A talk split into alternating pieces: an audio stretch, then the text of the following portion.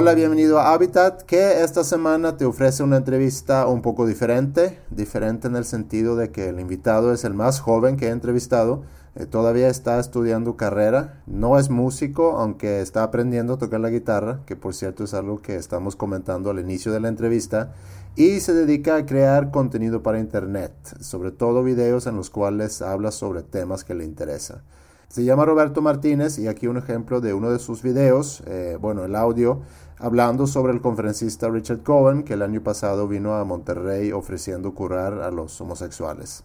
Y pasan otras cosas más importantes, me llegó mucho, me llegaron muchos mails esta semana de gente diciéndome, güey, a esta plática en Monterrey, tú eres de Monterrey, de este conferencista que supuestamente le ayudó a la gente a curar la homosexualidad. Que la verdad, wow, no puedo creer que existan pláticas así. Gente que cree que tiene el derecho de expresar su punto de vista en un supuesto argumento o en un debate, pero que ignora que para que exista un debate tiene que haber dos posturas. Y las posturas tienen que estar fundamentadas racionalmente. Y cuando tú defiendes una falacia, eso no tiene sustento racional, entonces eres un pendejo. Y este señor es un pendejo. Supuestamente es un ex gay declarado, que si es así déjame decir que qué triste, dejar que las normas y los estándares de la sociedad te aplasten, te destruyan como persona, te quiten tu identidad. Y no, el ser gay no se cura, el ser gay no es gripa. Me topé, como miles de personas antes de mí, con los videos de Roberto y me gustaron bastante los mensajes y la forma en que los comparte.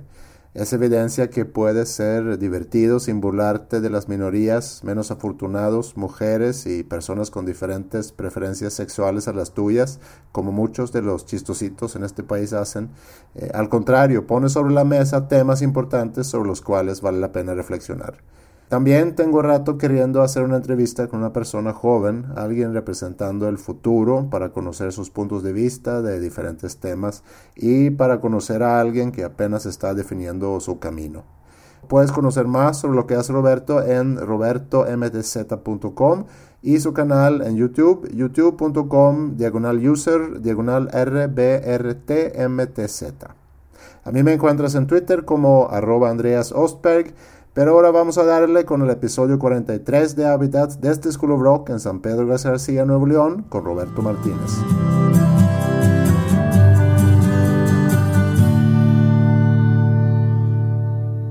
Es que ahorita con internet, cuando yo empecé a tocar, no había internet. Y entonces era de repente en unas revistas venía la literatura, pero ahorita con internet, si quieres aprender alguna canción o algo, está bastante fácil. Sí, sí, de hecho estoy, estoy haciendo un curso pero es en internet y es todo en línea y bajo los ejercicios y los hago. Y pues no sé, está padre. Quiero, como que una meta de este año es aprender a tocar guitarra y, sacar canciones. Sí.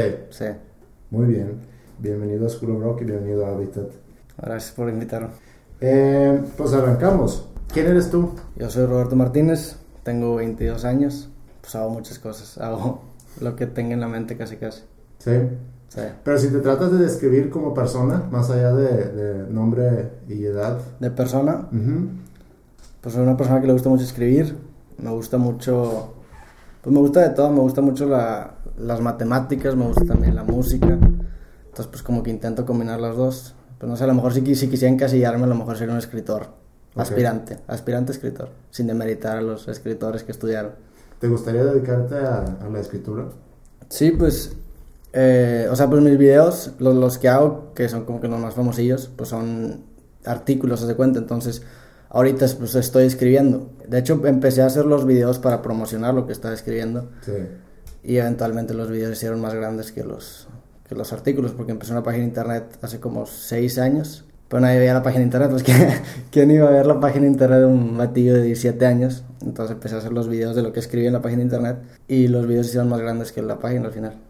Pero tu aspiración de escribir, sé que escribes poemas y obviamente de alguna forma crítica, eh, pero ¿tienes algún sueño de, de, escribir novelas? O... Sí, de hecho, he intentado varias veces escribir novelas. El año pasado empecé una y, y le avancé bastante, pero no, no la terminé porque me gustó mucho, como que no tiene un mensaje muy fuerte, pues me sirvió muchísimo de experiencia y sí, o sea, mi idea es, antes de terminar carrera tengo que publicar una novela, esa es como que una meta que he tenido desde que empecé. ¿Y qué género te gusta? Ahorita, ahorita estoy, bueno, antes leía mucha ficción de, pues de jóvenes, más que nada de Estados Unidos, también me gusta mucho un género que en inglés se llama memoir, de memorias, es como que una autobiografía, pero normalmente es de la infancia de, algunas personas y me gusta, pues me gusta eso, ese tipo de ficción y me gusta también, ahorita me estoy metiendo más a no ficción, estoy leyendo libros de política, eh, porque últimamente como que me interesa la política.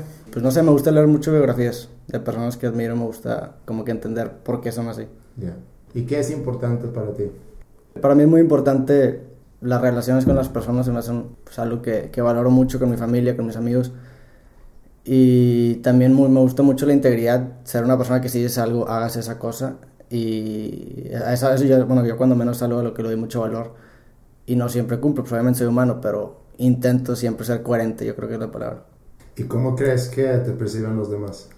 Eh, pues no sé, a lo mejor como una persona diferente porque en público soy muy introvertido, soy una persona muy introvertida, pero pues a lo mejor como que es un poquito contradictorio que sea pues, conocido por hablar. Entonces no sé, a lo mejor están medio confundidos la gente que me conoce. ¿Y cómo empezó ese interés por tener una página web y luego ya los videos que me dijiste que los empezaste a hacer para promover tu, tu página web, pero tu intención con la página fue meramente para promover lo que, lo que escribes, fue un experimento o por qué lo arrancaste? Sí, pues más que nada soy una persona que tiene gustos como que muy marcados y me gustan mucho cosas muy específicas y pues quería, al principio era querer compartir lo que me gusta, decía que, ah, mira, esta, esta cosa está chida, a lo mejor le gusta más gente. Y pues en un principio era eso y poquito a poquito se empezó a hacer más de opinión y más de, pues de lo que pienso yo, más de, más de, de lo que me gusta. Empezaba a escuchar música, de hecho, que, que los cantantes eran como que personas muy ideológicamente cargadas y me gustaba mucho eso, me gustaba que, que, usaban, que usaran su posición, por ejemplo, para decir lo que pensaban de temas sociales. ¿Como quién, por ejemplo? Eh, pues me gusta mucho el, el, punk, se me hace, es como que el, el, primer género de música que me gustó. Y por ejemplo, me gusta mucho, hay una banda que se llama Against Me y la cantante es, es, una transgénero. Y pues obviamente salir, para, para empezar el, hecho de salir en la, en la escena del punk pues fue algo muy cañón para mí. Pues no sé, admiré la verdad que que le haya valido la crítica y haya hecho lo que quiere. También me gusta mucho un compositor que se llama John K. Samson, que de hecho ese, él fue la persona que me metió a la poesía porque también tiene su, este, su editorial y publica libros y poemas. Y también como que es una persona que socialmente eh, se caracteriza por decir lo que piensa y también es famosillo. Él, vive en Canadá, en Winnipeg, y también dice críticas sociales y se me hace algo muy, se me hace algo muy chido, la verdad. Mira, yo escribí eh, algunas, varias cosas que quería platicar contigo. Voy a luego editar la entrevista para que los dos sonemos lo más coherentes posible, pero puede ser que me atoro de repente con alguna pregunta o si tú tratas con una respuesta, lo trato de editar. Sí. Edito medio rudo, no tan rudo como tú. Sí, tan al corte. De hecho, tu, tu edición en tus videos es muy consciente que lo haces así. Sí, este, a mí no me gustan los silencios en los videos, no, sé por qué no me gustan. Y pues ese estilo de hacer a lo mejor las cosas tan rápidas y tan, tan al punto, pues no sé, como que hace el video mucho más ágil y no hago, no hago que la gente pierda tiempo, pero no sé, me gusta eso. ¿Tú crees que es algo generacional? Porque yo escucho muchos podcasts y, por ejemplo, escucho varios suecos más que, que sí. ¿Tú eres de Suecia? Yo soy de Suecia. Y hay algunos ahí que cortan mucho, o sea, editan mucho sus podcasts para que, para que fluya, ¿no? Y, eliminar silencios. No tan rudo como lo haces tú. Sí. Y sé que hay mayores que critican y porque no entienden por qué no dejan el, silencio. Que, sí, pues a lo mejor es... Puede ser que sea que crecí en, con las redes sociales, por ejemplo, porque pues o sea, ahorita la gente es bien sabido que hay, que hay mucho mejor este span de atención, attention span. Entonces, pues a lo mejor eso influye que quiero como que decir todo muy rápido y pues yo creo que a lo mejor es eso. Digo, la gente ahorita en lugar de leer libros, por ejemplo, lee Twitter, entonces son como que pedacitos muy cortos de información. Sí. Pues a lo mejor yo estoy jugando con eso. Sí, y eso pues no habla a favor de mis entrevistas que normalmente duran como una hora. Pero creo que hay lugar para ambas cosas. Pues a mí también me gustan mucho los podcasts y pues en general consumo formas de multimedia más largas. Yo me enfoco mucho a, cómo la persona eh, encontró su pasión y luego logró convertirla en, una, en una profesión. Hasta ahorita casi la mayoría han sido con músicos. ¿Tú sientes que tú has encontrado tu pasión? Pues es que mi pasión son muchas cosas y a lo mejor mi pasión es hablar de muchas cosas. Entonces es, es, difícil como que decir, ah, bueno, sabes que nada más hago videos o, nada más escribo o nada más hago una cosa. Entonces, yo creo que mi pasión es vivir de mis proyectos. Eso es lo que más me gusta hacer. O sea, todo el tiempo estar cambiando. De hecho, digo, pues recientemente, por ejemplo, pegó el video que, hice de, las dos candidatas y la precandidata a la gubernatura. Pero, pues, o sea, eso nada más pasó porque estaba como que en una etapa donde me gustaba la política. Por ejemplo, hace seis meses no, casi no hablaba de política, hace un año tampoco. Entonces, como que tengo fases y pues me gusta cambiarla, la verdad, hablar de todo. Saber de todo un poco me gusta. Sí, pero yo creo que eso tiene que ver con el hecho de tu edad. O sea, porque también estás en una edad donde, donde estoy estás muy expuesto a muchas cosas. Y yo me acuerdo a esa edad, a lo mejor no tan rápido como a lo mejor pasa ahorita para tu generación, pero cambias mucho de gustos y descubres nuevas cosas y te brincas de una cosa a otra y luego te tardas un poco en definir a lo mejor cuáles son tus gustos y ya te vas. A uno en específico. Sí, pero también tengo entendido que tu generación, que es bastante diferente en muchos sentidos a la mía, a lo mejor nunca terminan de encontrando exactamente cuál es esa cosa.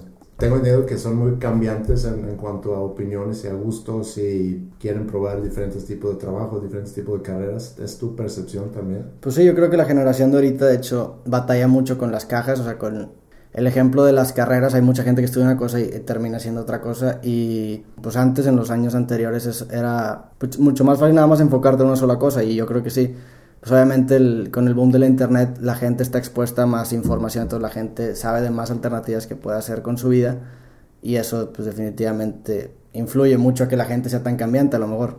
¿Qué te hizo decidir por ingeniería de software? Bueno, como desde prepa me empezó a interesar la literatura y la poesía y cosas así, entonces me gustaba mucho escribir. Inicialmente, pues mi idea era estudiar letras, pero si estudiaba letras, pues no es una carrera muy rentable y aparte este, también me gustaba mucho las matemáticas y la, física y, y, la ciencia me gusta mucho también. Entonces encontré en la programación como que una especie de balance entre, entre arte y ciencia, porque la programación, si te pones a pensar, es, pues es un lenguaje, es una forma de expresarte y aparte tiene matemática, tiene una ciencia atrás. Entonces, pues esa idea me enamoró, la verdad, de la carrera. ¿Basados en qué crees que los jóvenes de hoy escogen sus carreras? Pues hay de todo, hay gente que, que estudia lo que sus papás quieren que estudie, obviamente, y eso está mal. Hay gente que, que es muy pasional, a lo mejor hay gente que, que, estudia la carrera por moda, pero pues es que es, muy difícil saber si, si, si, si lo que sientes, por ejemplo, por una carrera es una moda o es algo que, que en serio te gusta. Entonces, pues no sé, yo creo que es una combinación de todos. Pues no sé, yo creo que la gente debería escoger su carrera con, algo que le guste, pero no siempre pasa. Si tú ahorita fueras a darle un consejo a, a, a los que están en prepa, ¿qué les dirías?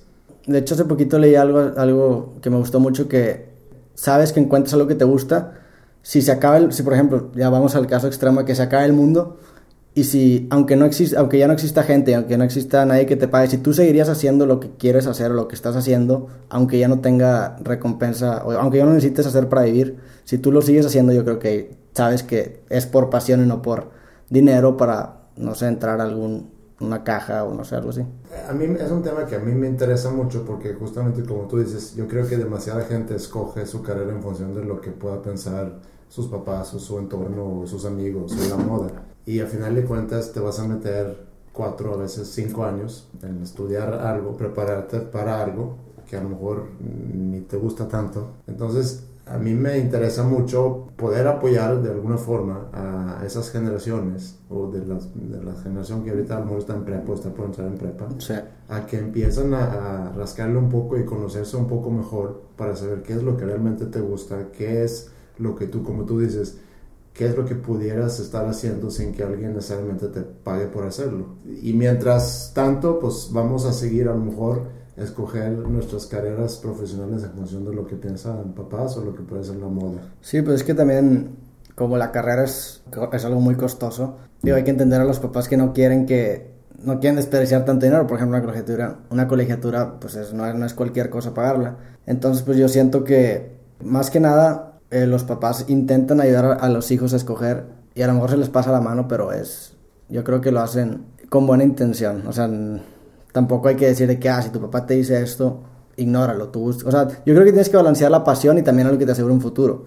Sí, no, yo creo que todo es con buena intención. Sí. Pero a veces a lo mejor no tienes las herramientas para poder darle los consejos que deberías de dar. Por ejemplo, como papá, creo que es importante que estés observando muy bien cuáles son los gustos o los talentos o las pasiones que pudieran tener tus hijos y en función de eso irlos guiando más que fijarte en qué trabajo pudiera ser más fácil conseguir en 4 o 5 años cuando te gradúas, porque la verdad no tenemos ni idea cómo va a estar el mundo en 4 o 5 años. Las tendencias cambian a cada rato. Pues sí, a lo mejor eh, lo, lo, ideal sería que, que, los padres identificaran los gustos de sus, de sus hijos y los talentos y, no sé, a lo mejor como que los foguearan, por ejemplo, si ves que tu hijo toca, este, no sé, toca muy bien la guitarra o es muy bueno con la computadora, pues a lo mejor como que irlo inclinando desde más joven para ese, ese estilo de vida y pues ver cómo responde, digo, también es, tienes que ver cómo responde, a lo mejor es muy bueno en algo y no le gusta hacer eso, entonces eso es claro. respetable. Sí, y ahí es una gran distinción que hay entre talento y pasión. Tú puedes tener mucho talento por algo, no quiere decir que a ti te gusta. E inclusive puede ser muy frustrante para alguien que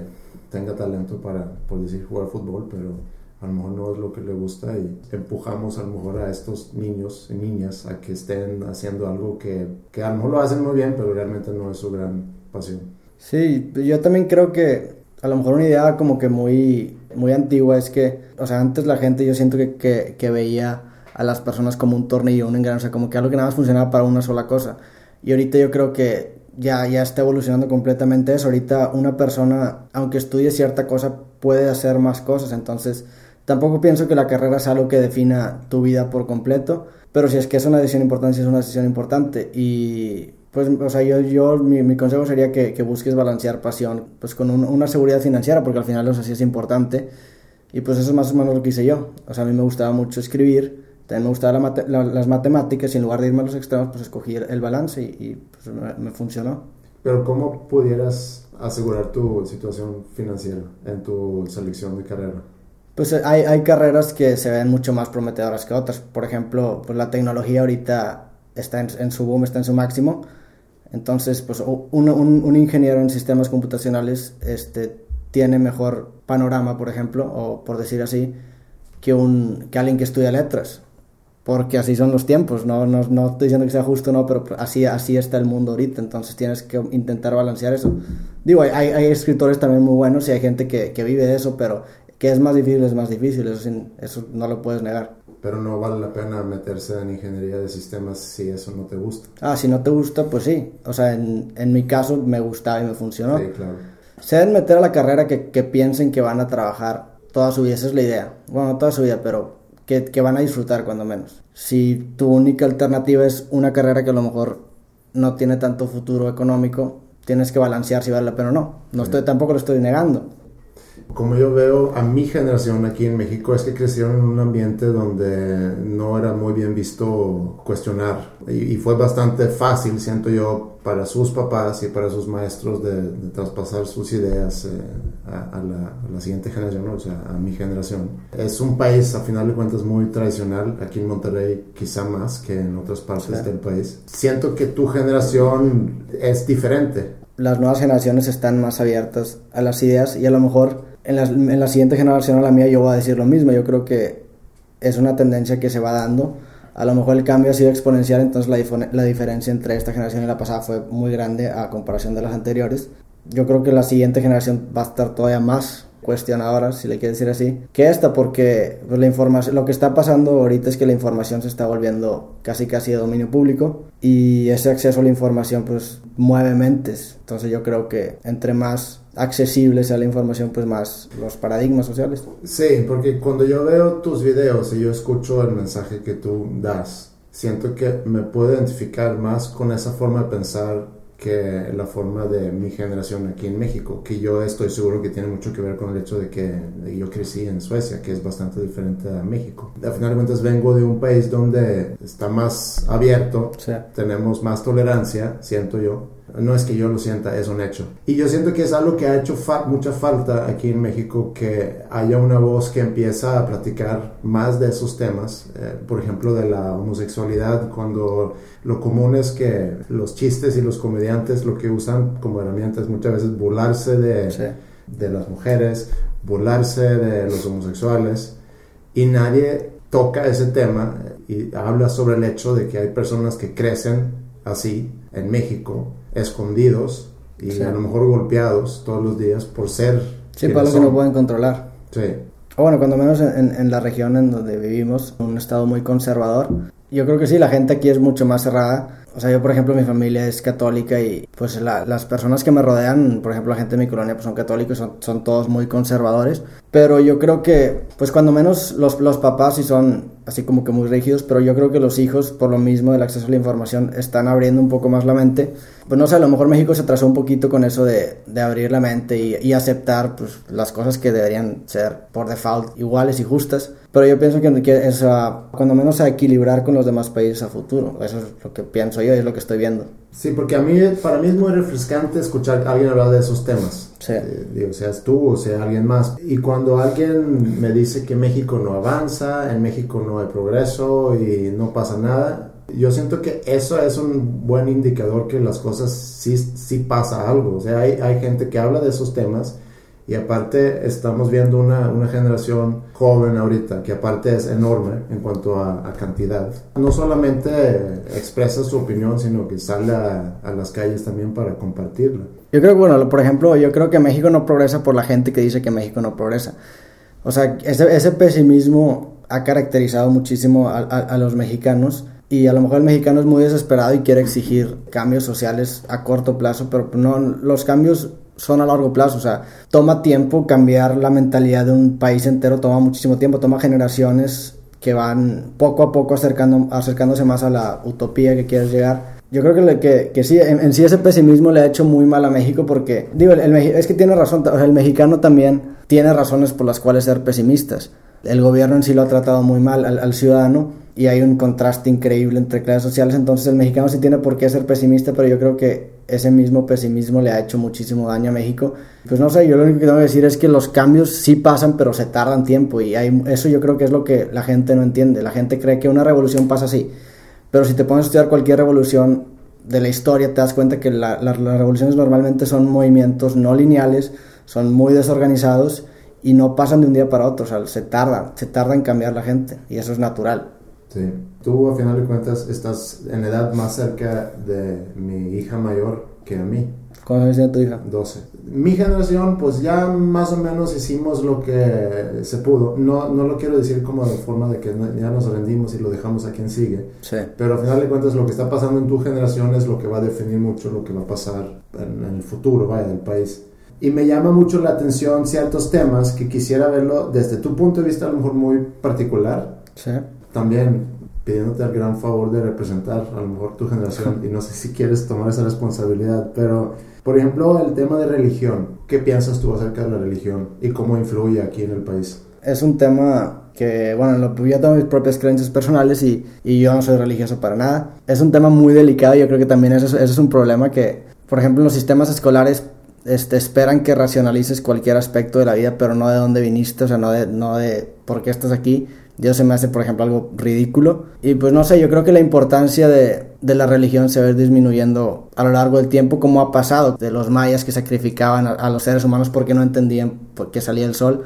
Entre más conocimiento, entre menos ignorante sea el hombre, pues menos importancia tiene la religión. Pues no sé, digo, la, religión tiene que cambiar o, va, a morir. Y no, no es que vaya a morir, pues tiene que cambiar, va a cambiar, porque yo creo que la, las personas nunca van a tener, a tener una comprensión total del mundo y en esa ventana de ignorancia es en donde la religión vive.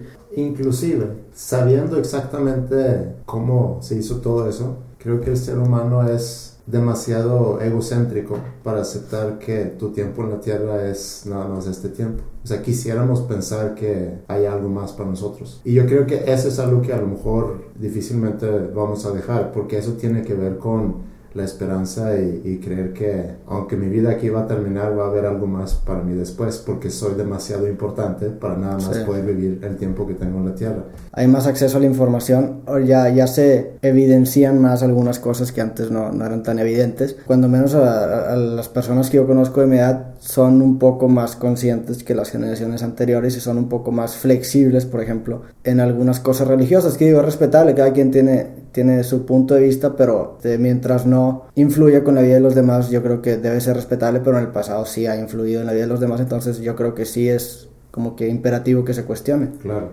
Y digo, son puntos de vista eh, para los cuales naces, al final de cuentas. Si tú hubieras nacido en otra parte del mundo, pues tus puntos de vista hubieran sido diferentes. Es una herencia que tú tienes en tu familia. Sí, tú estás identificado con tu contexto, aunque quieras escapar de él, evidentemente Si le dices, si le preguntas a alguien por qué, por qué eres católico, te va a contestar porque creo en, en Dios, en la Biblia, en Jesús, cuando en realidad tiene muchísimo que ver el contexto en el que naciste, lo que te han dicho desde chico. Y pues a la gente le, le, le cuesta mucho trabajo cuestionar o, o cuando menos poner a, a, a, la, luz eso. Cambio de tema, gobierno y política. ¿Crees que hay un interés en general en tu generación? Se habla de política, digo, yo estoy seguro que sí, pero se habla también sobre involucrarse en la política, buscar una carrera como funcionarios públicos. Que hay interés en la política, hay interés en la política porque hay dinero. Entonces, desgraciadamente, hay, hay muchas veces hay interés por eso. Yo, yo soy de los que piensa que o sea, la, la, política en esencia debería ser filantropía y en este momento la, la política está muy desvirtuada de eso. La, la, política ahorita es un buffet de intereses casi casi. Yo siento que, que hay interés y hay interés a veces por las razones incorrectas, pero yo creo que pues cada vez nos estamos acercando cuando menos más a, a, la idea que tenemos de un gobierno justo, de, de, que no exista tanta corrupción. Yo creo que poco a poco nos estamos acercando y otra vez ahí insisto que, que toma tiempo, o sea, no, no es de un día para otro. ¿Y el trabajo? ¿Cómo ven ustedes el, una situación ideal en cuanto al trabajo? Pues los trabajos que ahorita son cada vez más competidos, obviamente por la globalización, y nos, la verdad tengo mucha incertidumbre de cómo, de cómo se van a ver los trabajos en, en 10 años o, o qué va a pasar pero ¿a qué te refieres con...? Por ejemplo, cuando, cuando yo estaba estudiando, yo tenía muchas dudas de que, a qué me quería dedicar. No, no, no tenía muy claro. Hubo momentos que quería estar a lo mejor en una oficina, pero a la vez no me quería vestir de traje todos los días. Entonces, como que andaba muy, muy incierto. Pero me acuerdo que había mucha gente que estaba conmigo estudiando, que su sueño era graduarse y poder ser poner un traje y, y, ir a trabajar en una oficina y seguirle ahí la, una, una, carrera a lo mejor para poder subir de puestos y cada vez ganar más dinero. Y siento que hoy en día a lo mejor la visión podría ser un poco diferente en cuanto a de cómo llenarte, de cómo sentirte satisfecho con tu vida, si es a través de, del trabajo, posiciones en un trabajo o si es a través de otras cosas obviamente sigue habiendo las personas que, quieren, que quieren graduarse, trabajar en una compañía, subir puestos y eso sigue siendo el sueño para muchas personas. Pero también, este, bueno, cuando menos en, en mi caso que estudio programación, tecnología, hay, hay muchas, por ejemplo, tengo muchos amigos que tienen sus propias empresas independientes.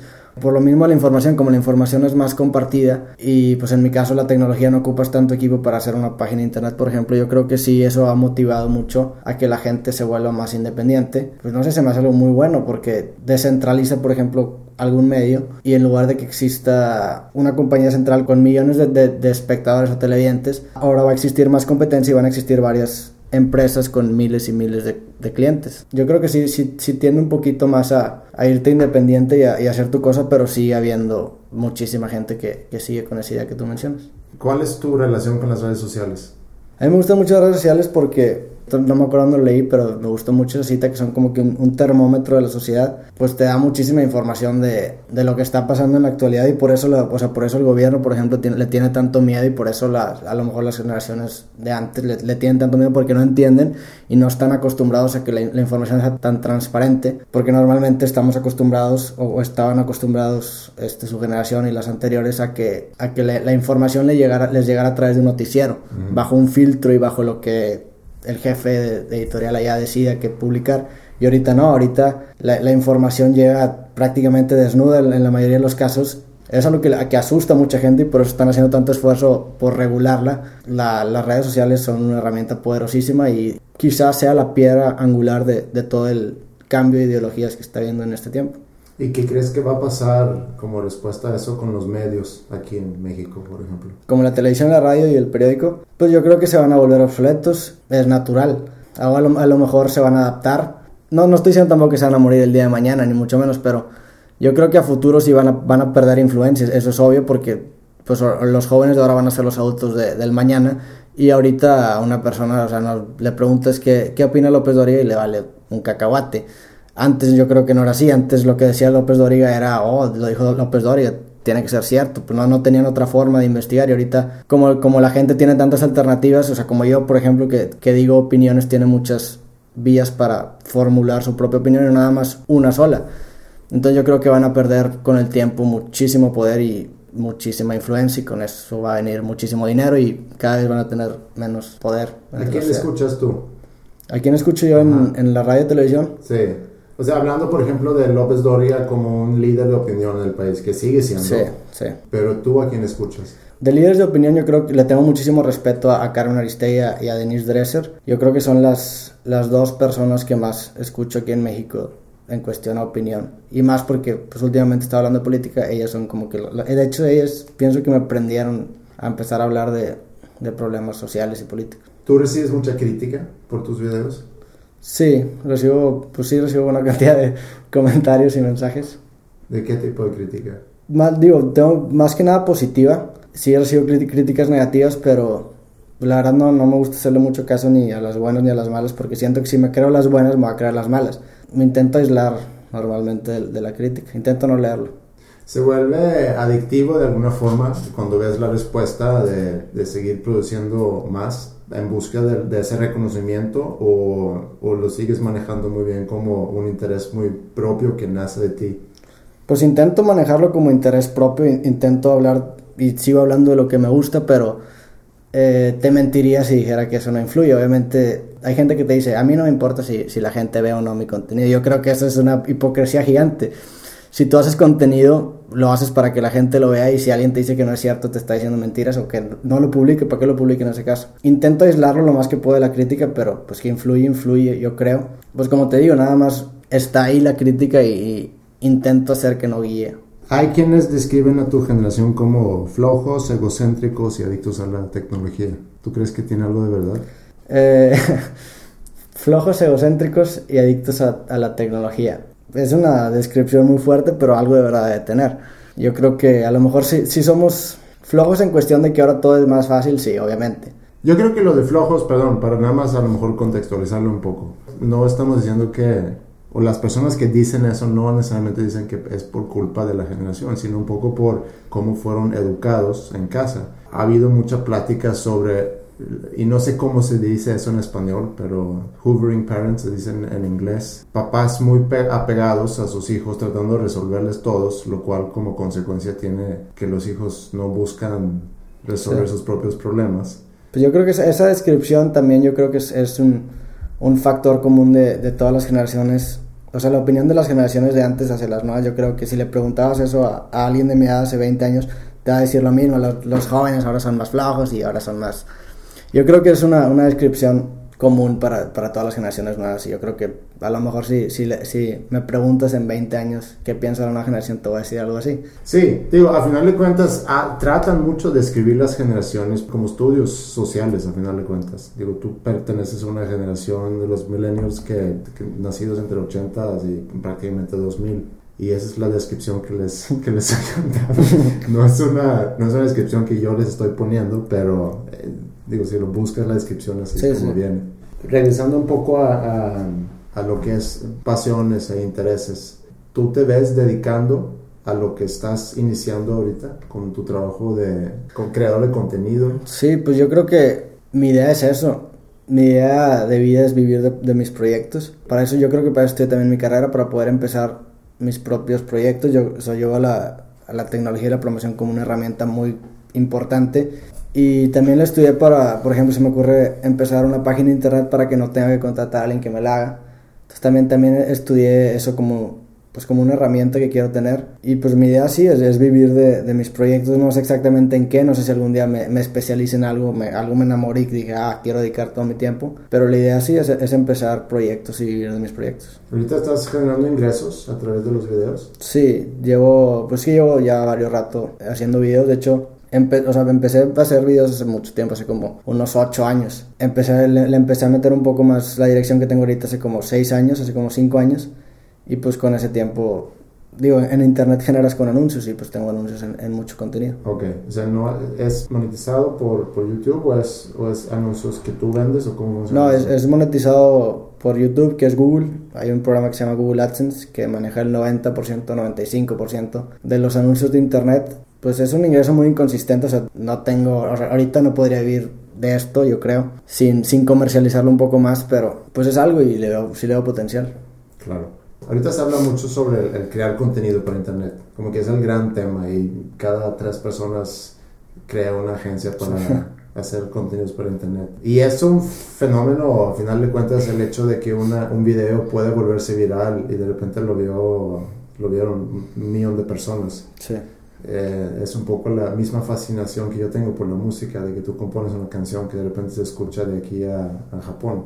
Pero al final de cuentas, por cada video que se vuelve viral, hay no sé cuántos, pero miles y miles y miles de videos que, que nadie ve. ¿Qué piensas es el secreto atrás de, de, que haya videos que sí de repente se vuelven populares? No sé cuál es el secreto, pero... Sé que no hay una fórmula, Sí. porque si fuera tan fácil, pues todo el mundo lo haría. Sí, sí. Bueno, yo pienso que cuando menos conmigo es que la gente se identifica mucho o cuando menos respeta que tenga ideas tan sólidas y tan fuertes y que, y que yo creo que la autenticidad es algo que, que cuando menos a mí me ha ayudado mucho porque, por ejemplo, yo no soy ningún personaje y yo en, en internet me llamo Roberto Martínez y en persona soy Roberto Martínez. Yo no estoy intentando hacer ningún personaje en los videos y yo creo que eso a mí me ha ayudado mucho porque la gente reconoce que son mis ideas, reconoce que así soy. Pues no estoy intentando ser otra persona. Yo creo que cuando menos conmigo lo que, más, lo que mejor me ha jalado es pues autenticidad y hablar de lo que en ese momento me interesa. Recientemente fue, me, me empezó a ir bien entre comillas y fue porque coincidió que, que a la gente le interesaba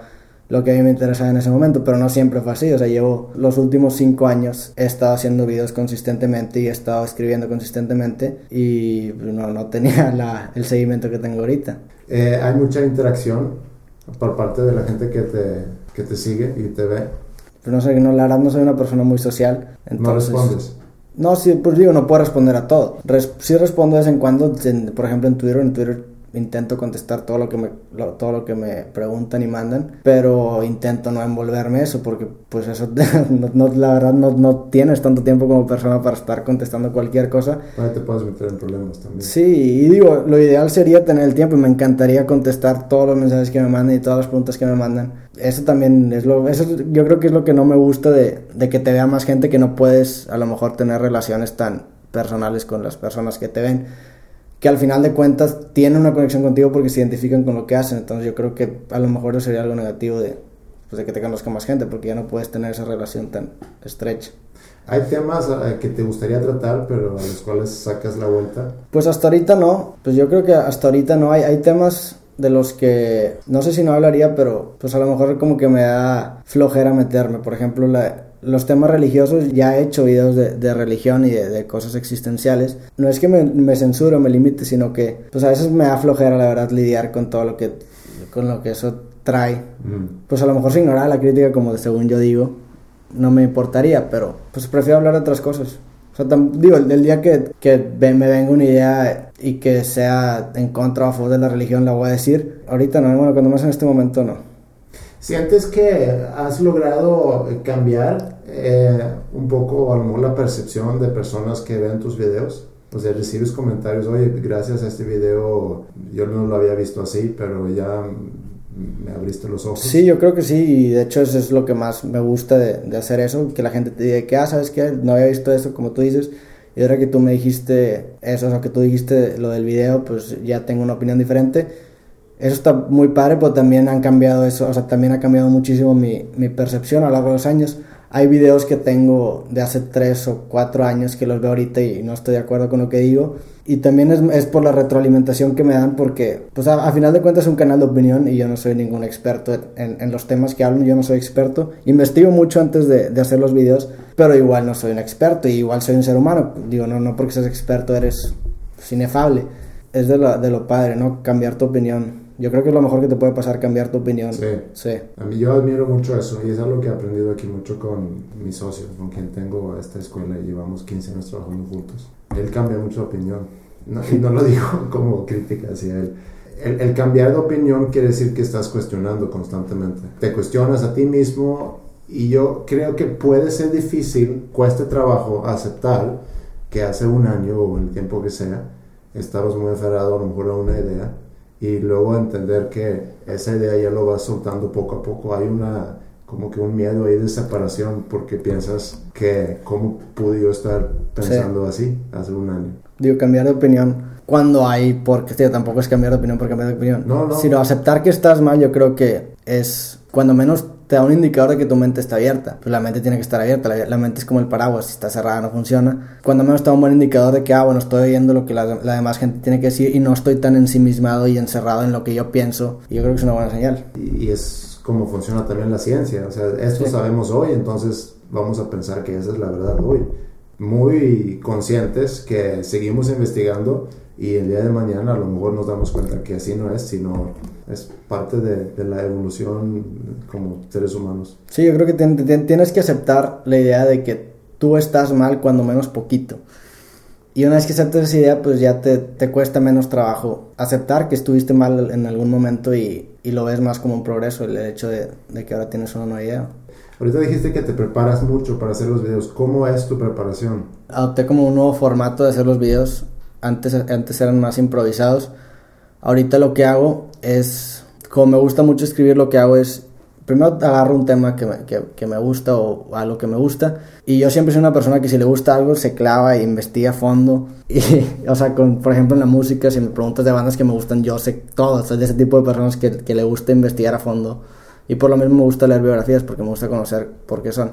Lo que hago es escojo un tema, leo todo lo que tengo que leer, todo lo que hay, casi casi todo lo que hay en internet de ese tema, y después escribo un ensayo o una especie de artículo, leo el artículo y ya como que pues tengo las ideas en mi cabeza y lo que hago es no, no, no leer el artículo porque he intentado hacer videos con guion pero sale como muy robotizado.